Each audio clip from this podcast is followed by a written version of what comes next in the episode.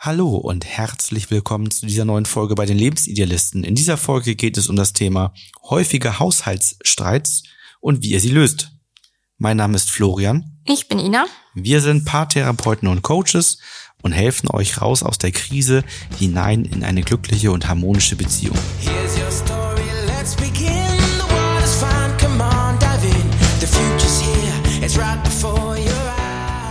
Das Thema Haushalt ist ein sehr häufiges Streitthema bei Paaren, auch gerne immer so ein Dauerbrenner bei uns im Coaching.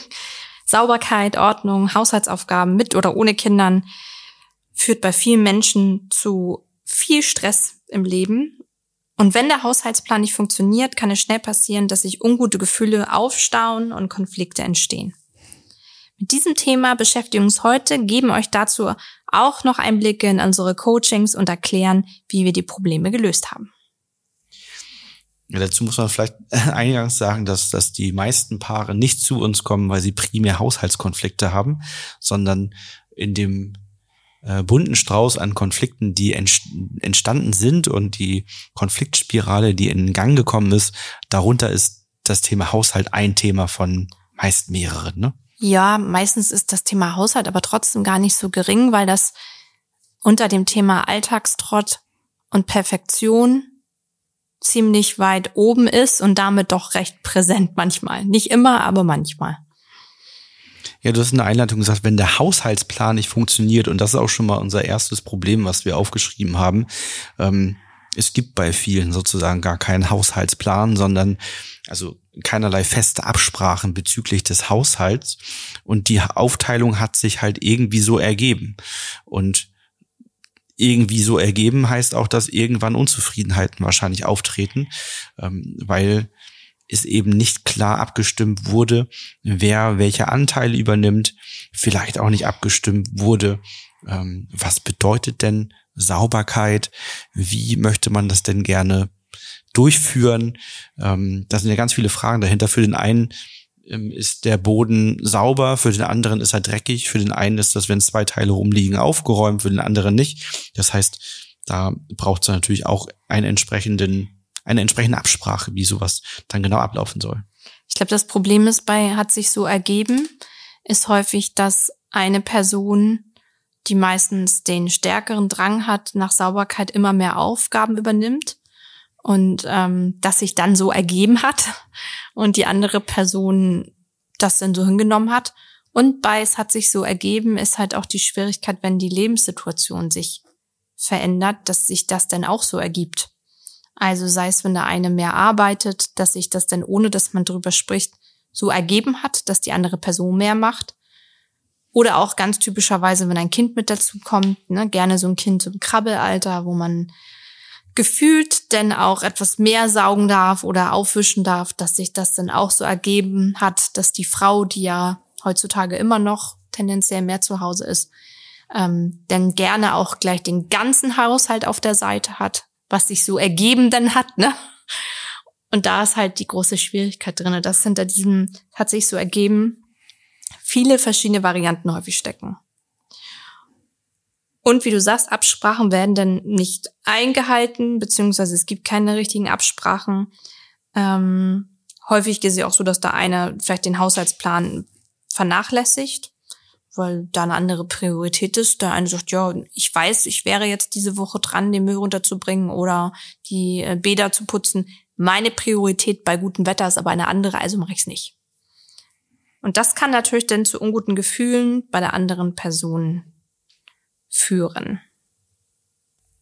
Ja, da hast du schon zwei, drei Punkte, die später noch kommen, gleich direkt mit angeteasert. Ne? Also du hast den Perfektionismus schon angesprochen. Ne? Also dass einer von beiden, ähm, wenn einer von beiden perfektionistisch ist oder halt eben ein anderes Bild von Sauberkeit, dann ist das häufig dann jemand, der mehr Haushaltsaufgaben an sich zieht weil die dann eben aus seiner Sicht vernünftig gemacht werden.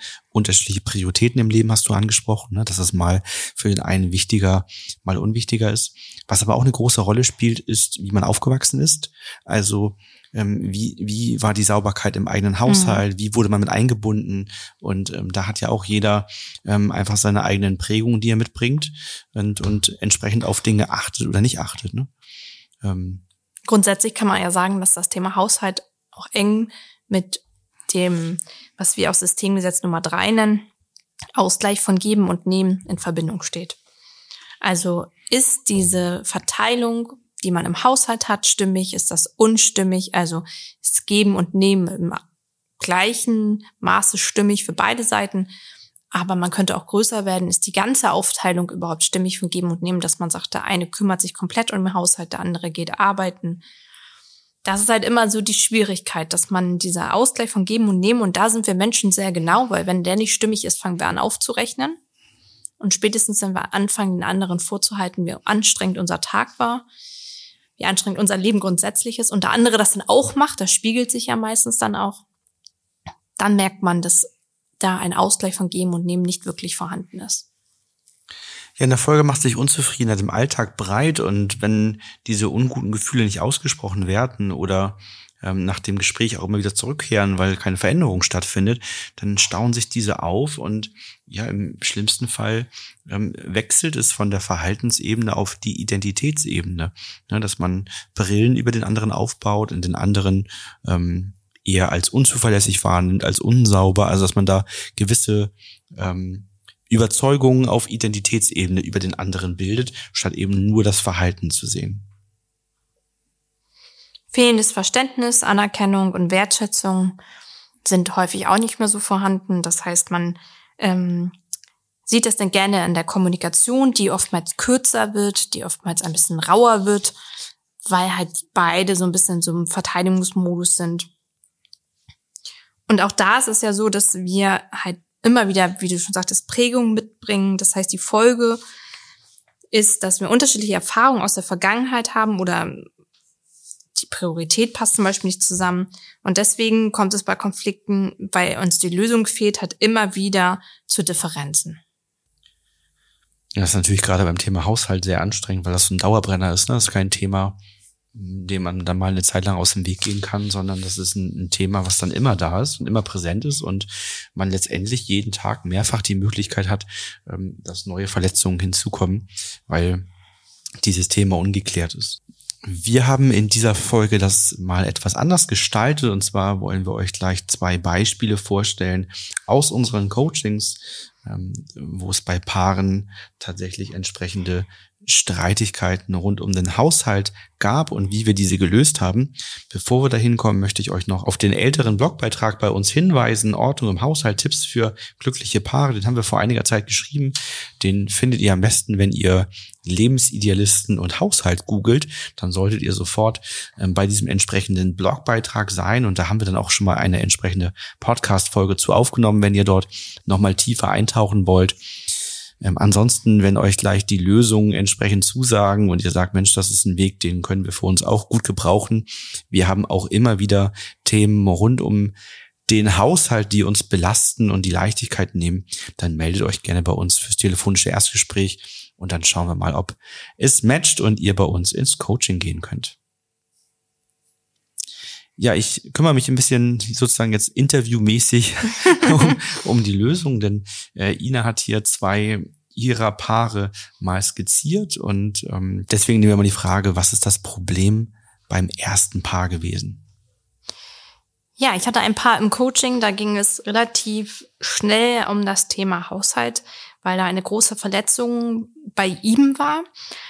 Um die Situation mal ganz kurz zu erzählen, ähm, es ging darum, sie machte ihn mehrfach darauf aufmerksam, dass sie es wirklich total stört, dass er seine Sachen in der Wohnung verteilt ähm, und nicht wegräumt. Da ging das zum Beispiel um so etwas, wenn er vom Sport gekommen ist, dass er seine Sporttasche erstmal im Flur abgestellt hat. Ähm, er hat sie zwar teilweise natürlich weggeräumt, aber meistens erst einen Tag bevor er wieder zum Sport gegangen ist. Das heißt, die meiste Zeit stand die Sporttasche dann im Flur. Und das hat sie immer sehr wütend gemacht. Es war jetzt eine Sache, es waren nur mehrere Kleinigkeiten, die er auch noch rumliegen lassen hat. So etwas Typisches wie sein Schlüssel lag irgendwo rum, das Portemonnaie. Er musste seine Sachen halt erstmal alle zusammensuchen, bevor er das Haus verlassen kann, sagte sie. Und eines Tages kam sie von der Arbeit und stolperte so halb über seine Sporttasche. Er war nicht zu Hause und das machte sie so wütend im Moment. Und sie packte dann seine Tasche, seine Sporttasche und alle anderen von ihm herumliegenden Sachen und stellte es auf den Balkon. Also die Tasche mit den anderen Sachen. Und ähm, Das war natürlich äh, ein klares Zeichen äh, von ihrer Wut ausgehend.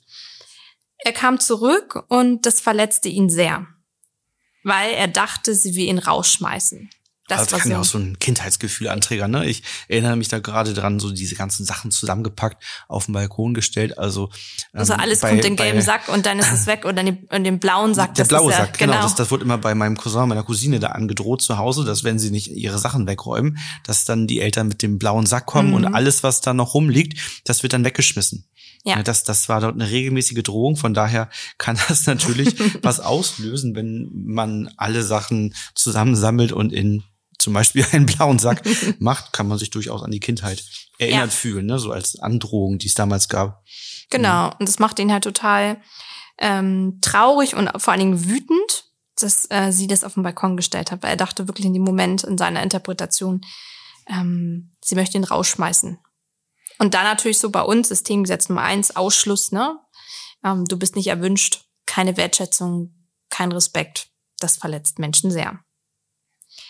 Ja, diese Situation äh, ist jetzt im Kurzformat ja von mir erzählt. Ne? Also da muss ich jetzt ja natürlich auch noch die verletzten, aufgewühlten Emotionen vorstellen, die dieses Paar hat und der Streit, der danach natürlich kam, als sie ihm gesagt hat, nee, sie hat die Sachen einfach nur rausgestellt, weil sie war so wütend. Und dann ging es natürlich auch nochmal um die Wertschätzung der Sachen. Ne, was ist, wenn es anfängt zu regnen und der Regen so schräg auf den Balkon zieht und so weiter und so weiter. Also das kennt ihr vielleicht selber ja auch von zu Hause. Das ist jetzt so eine kurze, knappe Geschichte, aber die Variationen gehen ja meistens ein bisschen ähm, weiter. Und wie seid ihr vorgegangen? Was war euer Start, um das Ganze dann zu lösen? Wir sind ganz klassisch so vorgegangen, wie wir das immer in der System Empowering Methode machen. Wir sind zurückgekehrt an dem Punkt, wo war es mal gut und dann ging es darum, ähm, wann war das bei den beiden? Also war das von Tag eins so, als sie zusammengezogen sind? Meistens ist es dann ja erst so ein Thema, wenn man zusammenzieht. Das kann aber auch schon vorher sein. Oder wann hat das angefangen? Und von da an haben wir denn jede Verletzung, die ihr als Impuls noch hochkam, zum Thema Sachen liegen lassen, zusammensuchen, aufgelöst. Im nächsten Schritt haben wir dann die Kommunikation analysiert. Also hat sie ihr Bedürfnis geäußert auch, dass sie das gestört hat, dass da Sachen rumliegen. Wie ist das bei ihm angekommen? Also gab es da auch so ein Sender-Empfänger-Problem. War ihm das klar, dass sie das so stört? Weiß er, warum sie das stört? Also wir sagen auch mal ein bisschen dazu, kann er das Leid sehen? Also was dahinter steckt. Ne? Bei ihr war zum Beispiel das Bedürfnis von Ordnung, von Sicherheit, dass sie weiß, dass Schlüssel und Portemonnaie an einem sicheren Ort sind. Genau. Und dann haben wir ganz praktisch auch gearbeitet. Also wir haben einen Haushaltsplan entworfen, in dem Schritt auch, das wurde auch gebraucht. Aber auch, was wird für ihn gebraucht, damit das klappt, dass er seine Sachen zusammenfindet. Also wo kann er seine Tasche hinstellen, dass es sie nicht stört? Oder auch, ähm, wie kann er sich Erinnerungen einstellen, damit er vielleicht, so war das zum Beispiel, dass er sagt, oh, ich kann mir das alles nicht merken, ich mache das so intuitiv, ich komme rein, stelle meine Tasche ab, leg meine Sachen irgendwo hin. Wie kann er eine neue Routine entwickeln, damit er möglichst wenig sie in diesem Punkt in Zukunft verletzt? Weil das wollte er natürlich nicht. Es war nicht seine Absicht, sie damit zu verletzen. Es war eine Mischung aus Bequemlichkeiten, habe nicht drüber nachgedacht. Ja, habe das vorher, als ich alleine gewohnt habe, auch so gemacht. Und da haben wir so ein bisschen überlegt, was, wie er das machen könnte. In dem Fall, ähm, weil er halt auch sehr digital unterwegs war, hat er gesagt, okay, ähm, ich könnte mir einen Ankerpunkt setzen. Also immer, wenn ich reinkomme nach dem Sport, packe ich gleich meine Sporttasche aus und morgens, bevor ich durch die Wohnung, ähm, morgens, bevor ich die Wohnung verlasse, gehe ich noch einmal durchs Haus und gucke, ob alles wegliegt oder stelle mir nochmal eine Erinnerung, weiß, wann ich das Haus verlasse, dann vibriert einmal mein Handy irgendwie um halb acht, bevor ich morgens das Haus verlasse.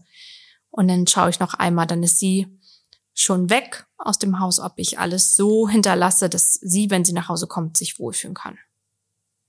Aber da gibt's jetzt nicht so das hundertprozentige ähm, praktische Paket, was bei jedem Paar passt und bei jedem Paar zutrifft, weil jeder hat ja auch ein anderes Leben, einen anderen Alltag da muss man sich dann so während der Session, die man zusammen hat, so ein bisschen eingrooven. Die Bedürfnisse müssen hervorgebracht werden. Der eine sagt, ja, das kann ich mir so vorstellen. Der nächste sagt, nö, ich möchte gern das nicht gleich auspacken nach dem Sport. Habe ich keine Lust zu, ich würde dann lieber einen anderen Platz finden. Der nächste sagt, oh, stört mich eigentlich selber ehrlich gesagt auch, dass die Sachen immer noch in der Tasche sind. Vielleicht kann ich da gleich für mich auch selbst eine Veränderung machen. Ja, sehr spannender Verlauf, ne? Also was, was glaube ich, du sagst also nach drei Monaten nach dem Zusammenziehen, was manchmal spannend ist, wenn man das Thema mit Paaren reflektiert, da erinnere ich zum Beispiel ein Coaching, ähm, wo das eigentlich schon zu Hause vorgekommen ist, hast du ja auch gesagt, ne, zu Hause hat er es mit der Sporttasche auch so gemacht. Ja. Das hat dann die Partnerin zwar irgendwie unterbewusst wahrgenommen, vielleicht auch bewusst wahrgenommen, aber vielleicht auch das verdrängt und gesagt, na ja, wenn wir zusammen wohnen, wird das wohl nicht so machen, dann wird er sich wohl darauf einlassen, dass ich das anders haben möchte oder so und das wäre normalerweise Part des Öko-Checks quasi gewesen, ziehen wir zusammen oder nicht, zu sehen, negative Konsequenz, ähm, bitte nicht mehr die Sachen überall so rumliegen lassen, das stört mich, ne, wie können wir das verhindern? Auf der anderen Seite muss man, finde ich, bei diesen ganzen Dingen auch immer prüfen, wo sind die eigenen Grenzen? Na, weil es gibt ja auch Grenzen, wenn der andere mhm. sagt, pass auf, immer wenn du nach Hause kommst, deine Sporttasche, die wird jetzt einmal desinfiziert äh, und einmal bitte noch so und so gewendet und gereinigt und das gemacht und dann kommt ja. die Sporttasche bitte im 27 Grad Winkel ausgerichtet nach London ja. ähm, auf genau diesen Platz. Ne, weil ja. in London hatte ich mal Ahnen vor 17 ne, Generation, ja, ja. da muss das hin. Also das, dann ist das vielleicht so eine Grenze, wo man sagen würde, du, das mag ich nicht machen, das, das ist mir zu viel. Ähm, vielleicht hast du da ein Thema, wo du mal hinguckst, denn da trifft ja auch manchmal dann eben so mh, hm, dieses etwas ordentlich wegstellen auf zu viel Perfektionismus, wo man dann gucken würde, können wir was an dem Perfektionismus verändern, dass derjenige ähm, vielleicht die ganzen Dinge auch ein wenig entspannter sehen kann ähm, und dadurch dem anderen keine Lasten auferlegt. Denn es können eben auch manchmal Lasten sein, die man abbekommt, wenn die Forderungen übertrieben sind. Ne? Genau. Kommen wir zum zweiten Paar, was du hier einmal für dich reflektiert hast. Äh, da ging es um das Thema Verbesserung bei Haushaltsaufgaben. Ähm, ja, skizziere gerne wieder, was, was war das Problem bei dem Paar? Bei dem Paar ging es darum, dass er sie gefühlt dauerhaft mehrfach am Tag verbessert hat bei Haushaltsaufgaben. Also er hat ihr erzählt, wie man den Müll trennt, wie der Geschirrspüler eingeräumt wird, ausgeräumt wird, wie die Wäsche aufgehangen wird und so weiter und so weiter. Die Liste könnte man jetzt endlos weiterführen.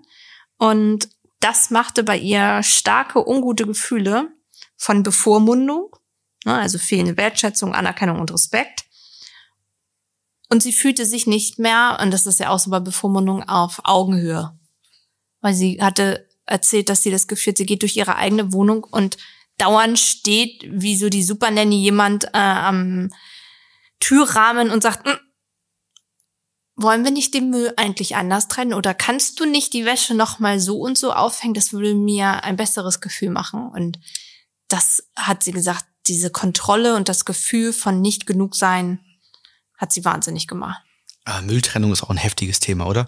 Erinnerst du dich noch an die Hausmeisterin in Kiel, die den ja. Müll durchwühlt hat, ja. die Tonnen und geguckt hat, ob alle anderen ihren Müll richtig sortieren? Ja. Oder auch, auch in der nächsten Wohnung, wo es in der WhatsApp-Gruppe regelmäßig Bilder gab von, ähm, ja, da ja. hat jemand schon wieder das in die falsche Mülltonne geschmissen. Also Denkt an das, unsere Kinder. Ähm, ist, ist ja echt ein. Äh, ein Thema, wo sich viele Menschen sehr intensiv mit befassen und äh, man nicht nur innerhalb der eigenen Beziehung, sondern auch innerhalb des Mehrfamilienhauses Basis durchaus auf Druck treffen kann. Mhm. Wie habt ihr das Ganze dann gelöst?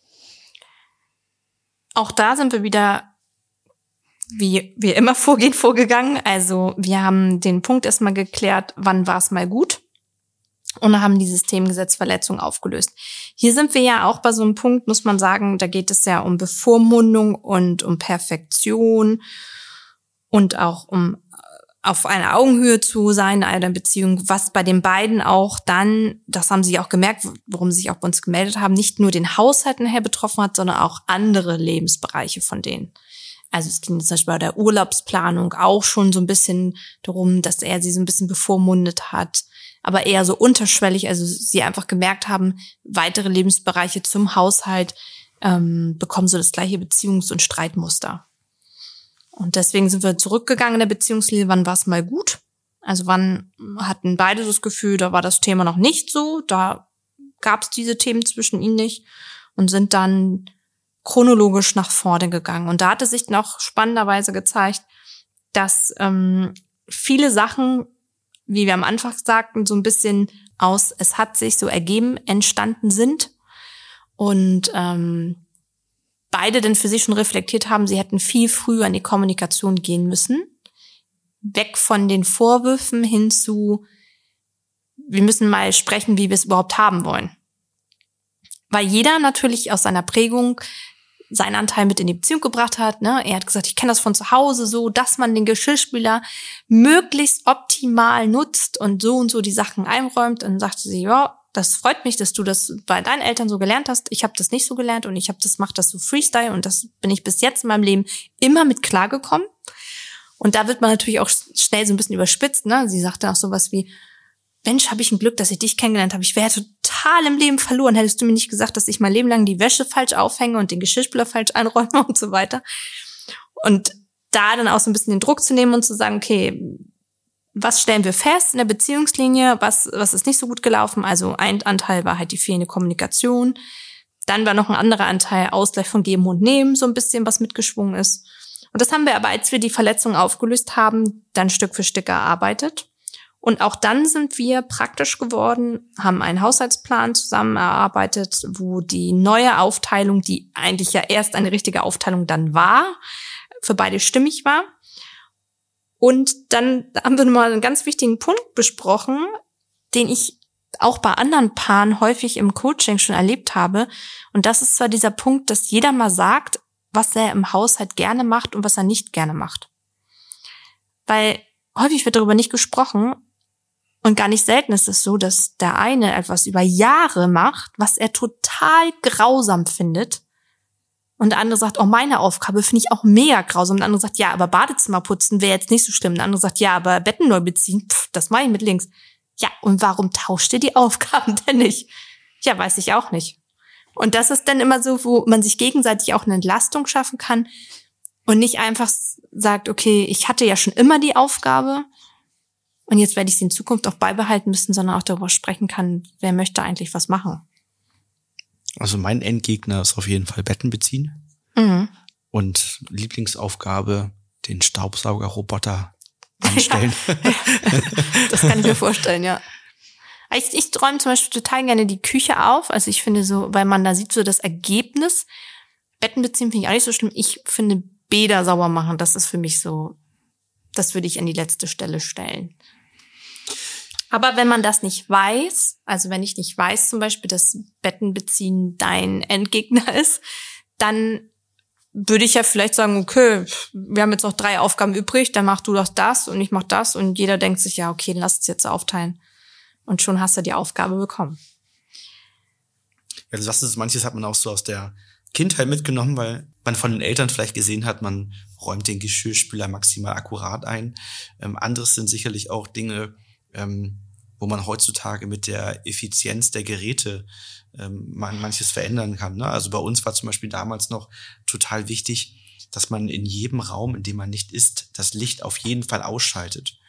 Weil ne, damals haben die Glühbirnen ja einfach ja. extrem viel Strom gefressen durch die ganze Wärme. Heute hast du überall LEDs. Mhm. Es ist sicherlich immer noch sinnvoll, das Licht auszuschalten in Räumen, in denen man nicht ist, aber es ist nicht mehr so äh, energieraubend wie damals. Ne? Also ob man dann nun da fünf Minuten das Licht mal laufen lässt oder nicht, das macht bei einer LED jetzt nicht mehr den riesen Unterschied. Also bei mir steckt das trotzdem total drin. Ja. Ne, ich, ich schalte überall sofort das Licht aus, wenn ich sehe, da ist keiner im Raum oder so oder macht das selber auch. Ähm, ist jetzt nichts, was ich persönlich ja. schlimm finde. Ich finde es immer noch gut, das zu tun, weil es immer noch einen sinnvollen Beitrag leistet, weniger Energie zu verbrauchen, auch wenn es vielleicht jetzt im Laufe des Jahres nicht mehr 20 Euro sind, ja. die man damit sparen kann, sondern nur noch zwei oder so. Aber trotzdem ist es so, dass äh, ich das für mich reflektiert habe und mich das nicht mehr aufregt, wenn andere das machen.